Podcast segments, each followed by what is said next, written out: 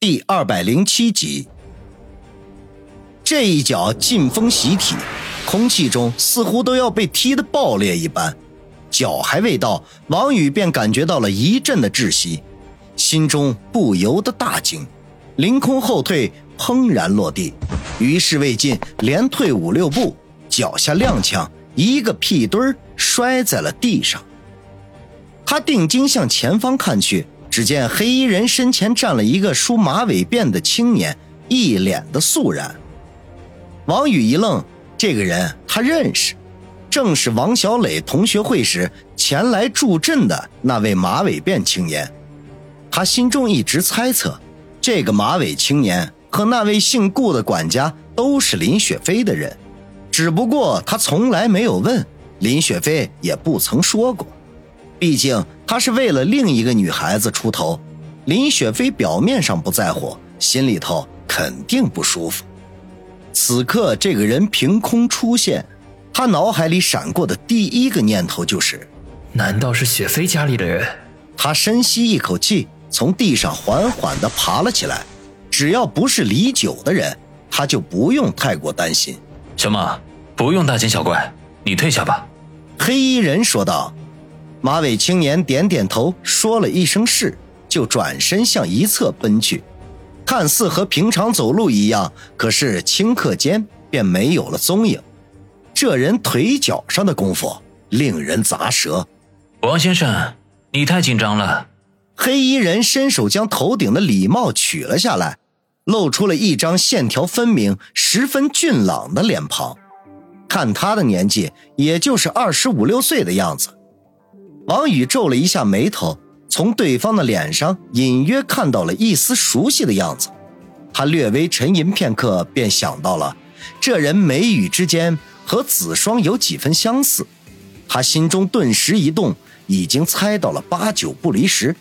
眼前的这位应该就是子双的哥哥了，哈雷雄鹰和一根二十几美元的外烟的主人。对方既然是子双的哥哥。那就意味着不会有什么危险，他紧绷的神经立刻放松了下来，整个人也跟着镇定下来，展颜一笑说道：“让李大哥见笑了。最近这段时间，我实在是快惊弓之鸟了。”黑衣人听王宇叫自己李大哥，不由得一愣，诧异的问道：“你知道我是谁？”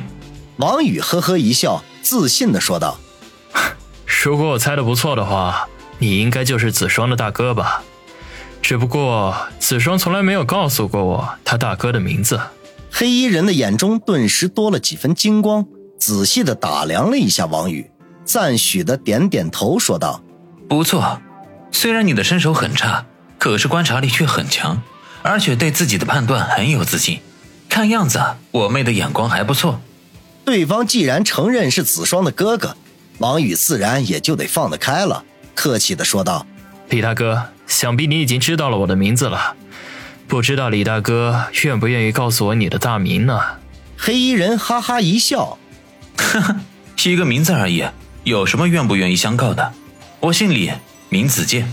事先声明，可不是我妹妹名字里那个紫色的紫，而是子孙的子。”李大哥的名字真好，王宇由衷的说道。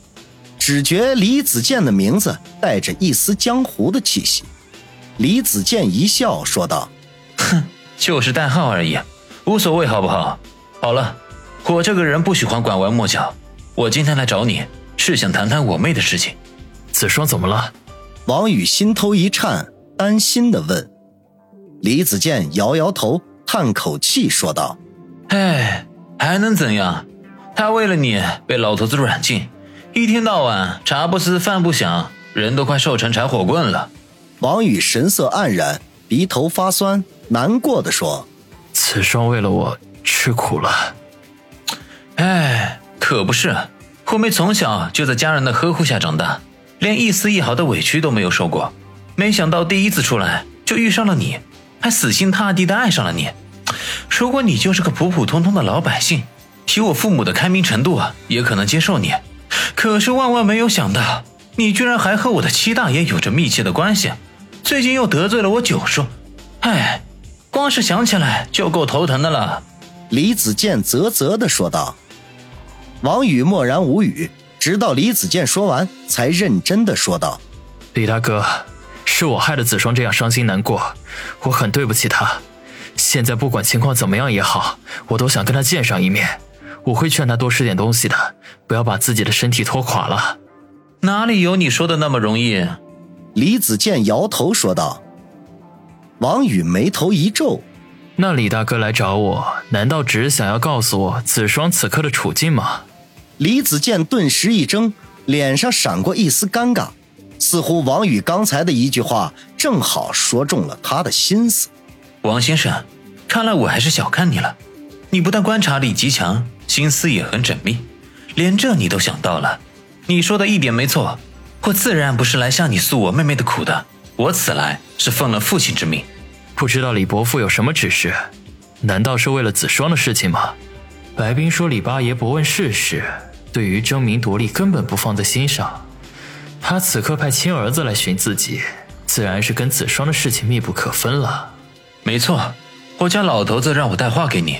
你现在有两个选择，一个是入赘我家，成为我家的乘龙快婿，与我妹双栖双飞。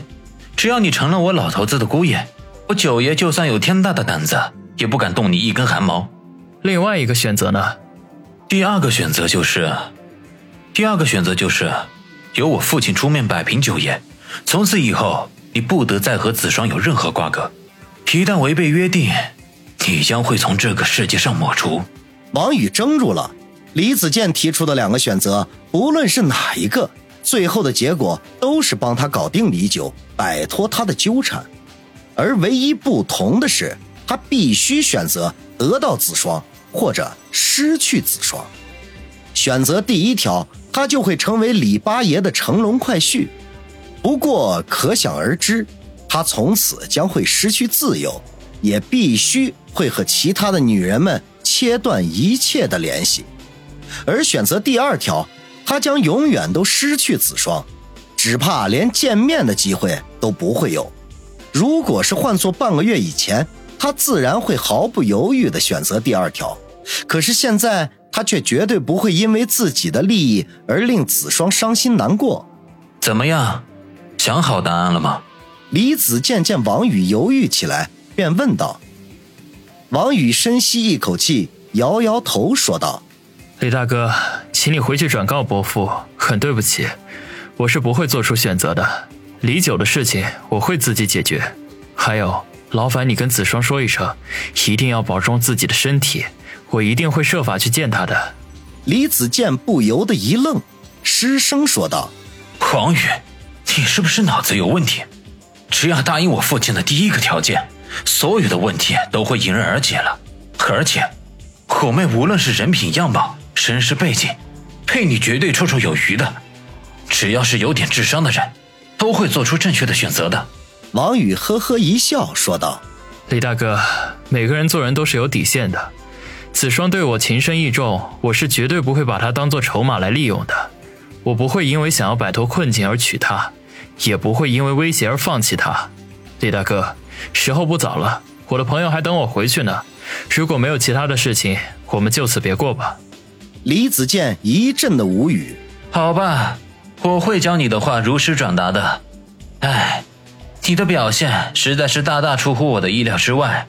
能够和李大哥相识，我真的很高兴。希望日后我们有缘再见。